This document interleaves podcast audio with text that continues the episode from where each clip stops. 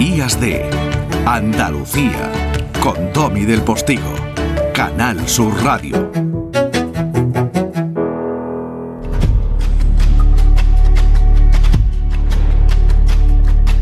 Se cumplen 106 días de invasión bélica de Ucrania y no hemos dejado de verlo esta semana en la prensa y también hemos podido leerlo en el informe de la ONU y de esa ONG internacional que es la Estrada. ¿no? La violación de mujeres se repite como arma de guerra. Los militares eh, llegaron al sótano en el que había mayoritariamente mujeres y niñas. Dijeron a las presentes que eligieran entre ellas a dos para ser violadas. Esto es parte de lo que cuenta, reflejaba el otro día, no sé si era la vanguardia o el país, Alona Kribuliak, que es trabajadora de esa ONG La Estrada. Solo es una de las atrocidades que se cometieron en Bucha, la masacrada localidad que se ha hecho desgraciadamente famosa a las afueras de Kiev. Fíjense cómo empieza la novela de Pera Cervantes presuntamente una novela de espías editada por Destino, a la que me acerqué y me ha llenado de emoción y de sorpresa.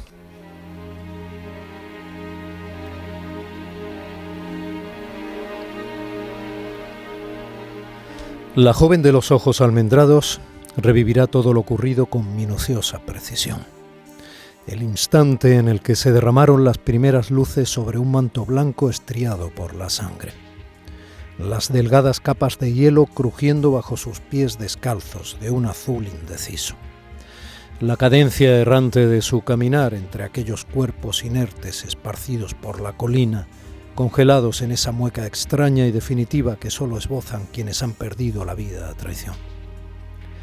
El cálido hilo carmesí que le recorría la entrepierna y ese molesto zumbido en el oído izquierdo que terminará produciéndole una sordera leve e incurable.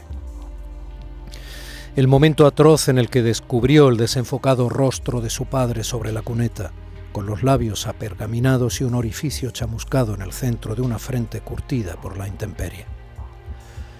Recordará también la inefable inercia que la llevó a seguir caminando sin rumbo, confusa, sola, cegada por el brillo de la nieve. Sostenía con las uñas rotas una cartilla de identidad serbia. La acreditación se le había caído al más alto de los tres paramilitares cuando en la penumbra de un pajar se había apresurado a bajarse los pantalones. Cada vez que la joven rememore lo sucedido, las escenas se solaparán sin un orden concreto.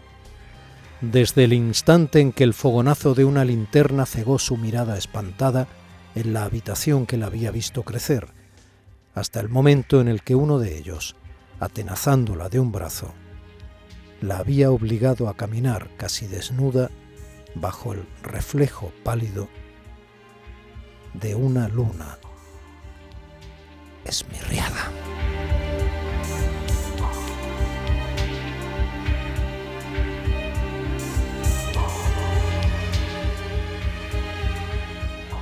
Esto es el comienzo de tu novela, Pera Cervantes. Buenos días. Hola, buenos días, ¿qué tal? pues agradeciéndote que aun estando pues eh, moviendo la novela, como tú me has dicho antes, en la Feria del Libro de Madrid, nos hayas atendido un ratito aquí en la Radio Pública Andaluza. Muchas gracias. Soy yo el agradecido a vosotros. Pero, Pera, tú eh, lo que cuentas en esta novela de espías, de amor, de guerra, está basado en eh, una parte experiencial muy potente, porque tú, bueno, aparte de ser licenciado en Derecho y de llevar ya varias novelas, como esa casi última exitosa, ¿no? De, de mm, El chico de las bobinas, ¿no? que tiene miles de lectores y se ha traducido en varios países, es que tú fuiste observador de paz para la ONU en Kosovo y para la Unión Europea en Bosnia y Herzegovina, ¿correcto? Sí, estuve de dos años en Kosovo, eh, acá, recién acabada la guerra, y un año en Bosnia eh, trabajando como, como observador de paz para Naciones Unidas, como bien dices. Y bueno, al escribir El chico de las bobinas, yo escribí sobre la posguerra española, de Barcelona 1945, y eso conectó con, esa posguerra que yo había vivido en los Balcanes.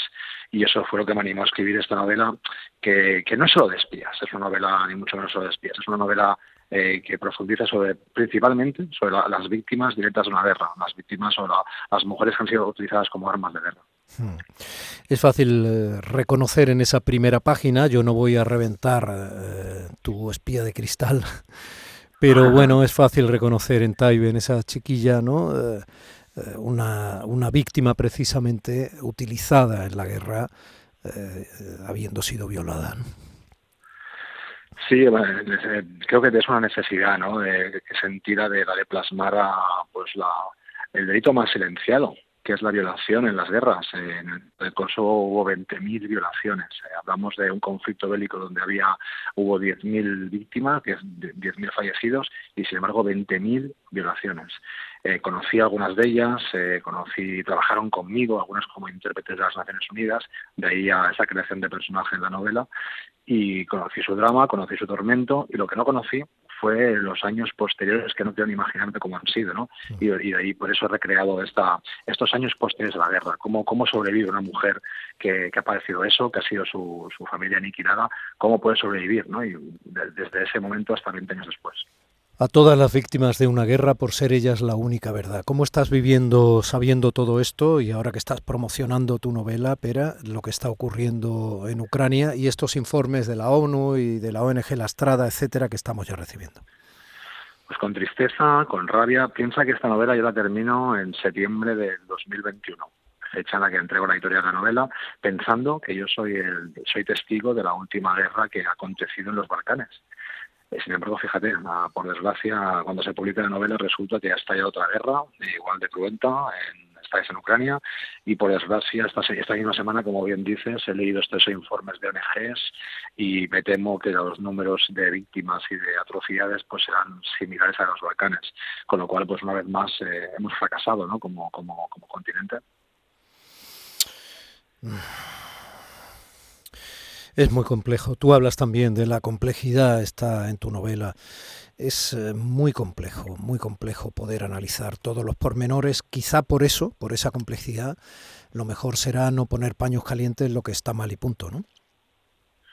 Sí, eso está claro. Eh, ahora es momento de, bueno, lo primero, lo primero yo, yo he vivido, como, te he dicho, estos tres de los Balcanes y lo primero es detener la guerra. No sé, que, que, tengan que hablar con quien tengan que hablar, los líderes políticos, con el señor Putin, con quien sea, pero que la detengan eh, es lo primero, que no se prolongue o que no. Es que estamos dando por, no sé, yo escucho el mensaje de que se da por hecho, ¿no? Y están hablando del próximo invierno, cómo va a ser en Ucrania con la guerra.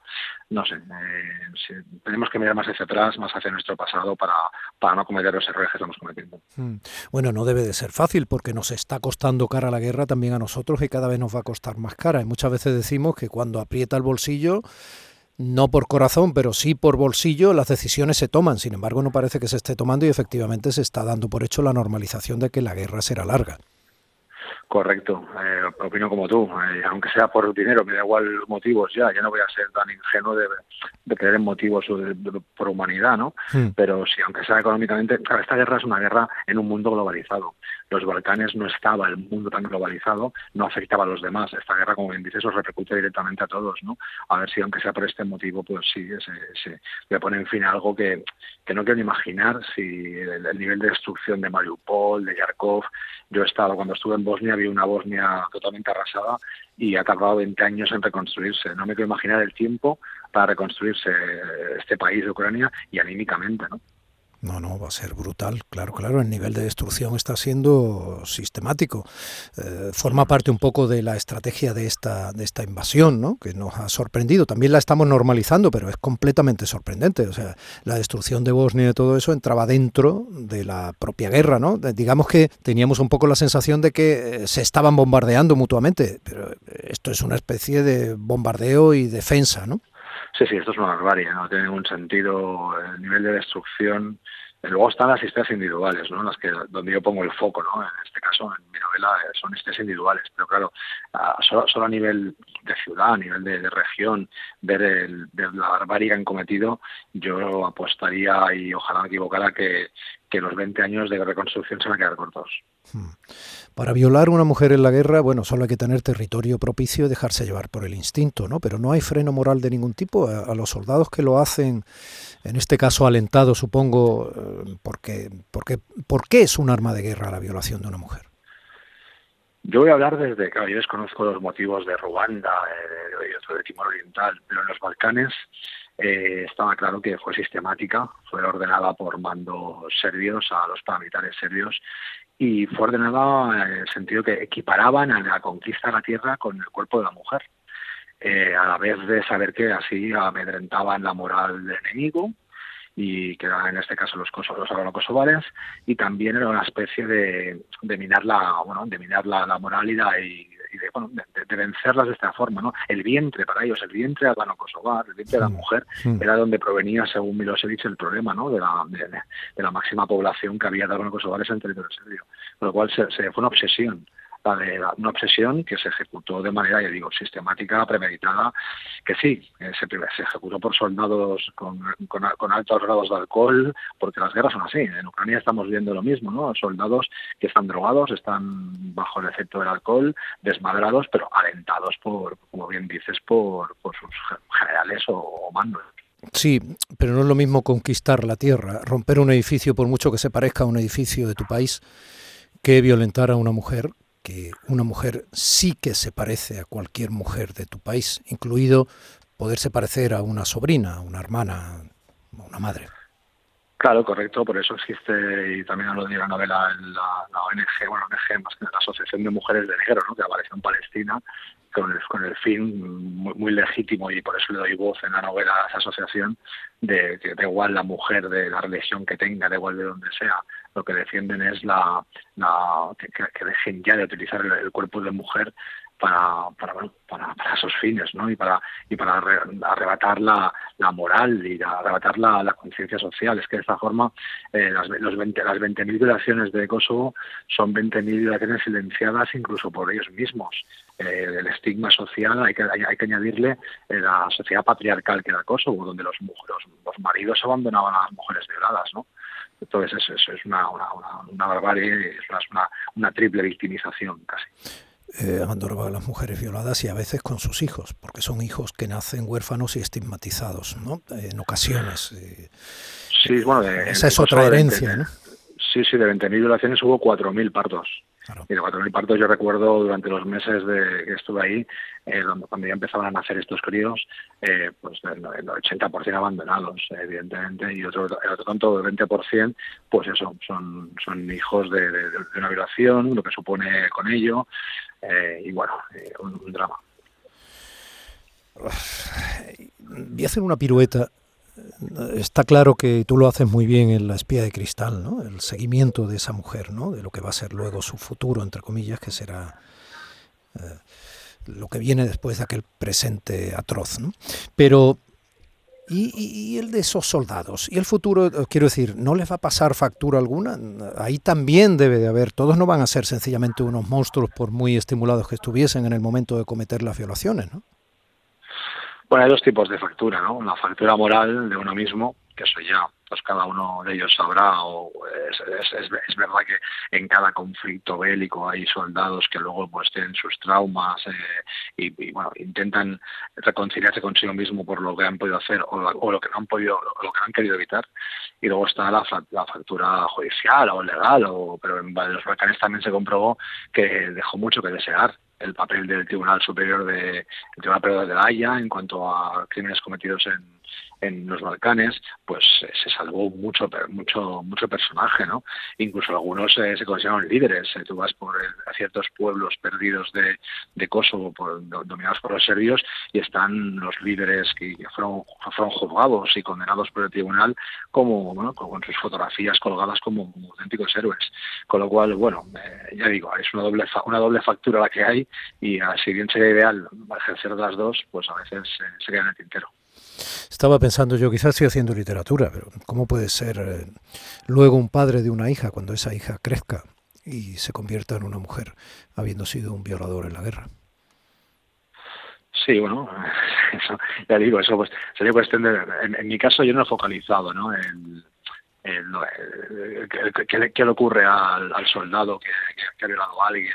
No, me, no me interesa porque eh, también me, parece doblemente injusto eh, haber puesto el foco en, los autores más que en las víctimas, porque las víctimas normalmente, y estas víctimas, como, yo digo, de una, violación, son víctimas muy silenciadas, y son, son ellas las que necesitan altavoz. Eh, la, la moral, el conflicto que tenga tanto el, un, violador como, como, un asesino de cualquier otro, otro, calibre, pues bueno, eso ya sería, sería otra novela muy distinta, ¿no? Bueno, terrorífico. Espera, que vendan muchos ejemplares en esa maravillosa Feria del Libro de Madrid, que además ha vuelto con fuerza este año. Fuerza y con calor. que, que, el calor te traiga muchísimos lectores y ojalá que no perdamos ni tú ni yo la esperanza, tú con lo que ya has visto y estás en cierto modo sintiendo que se repite, y yo con lo que ya he informado en muchos años de oficio, ojalá no perdamos la esperanza de que en algún momento estas atrocidades se detengan de una vez por todas me gusta el mensaje y te tomo la palabra. Sin esperanza no tendría sentido nada lo que hacemos. Muchas gracias por el tiempo que me digáis. Muchas gracias a ti. Días de Andalucía con Domi del Postigo, Canal Sur Radio.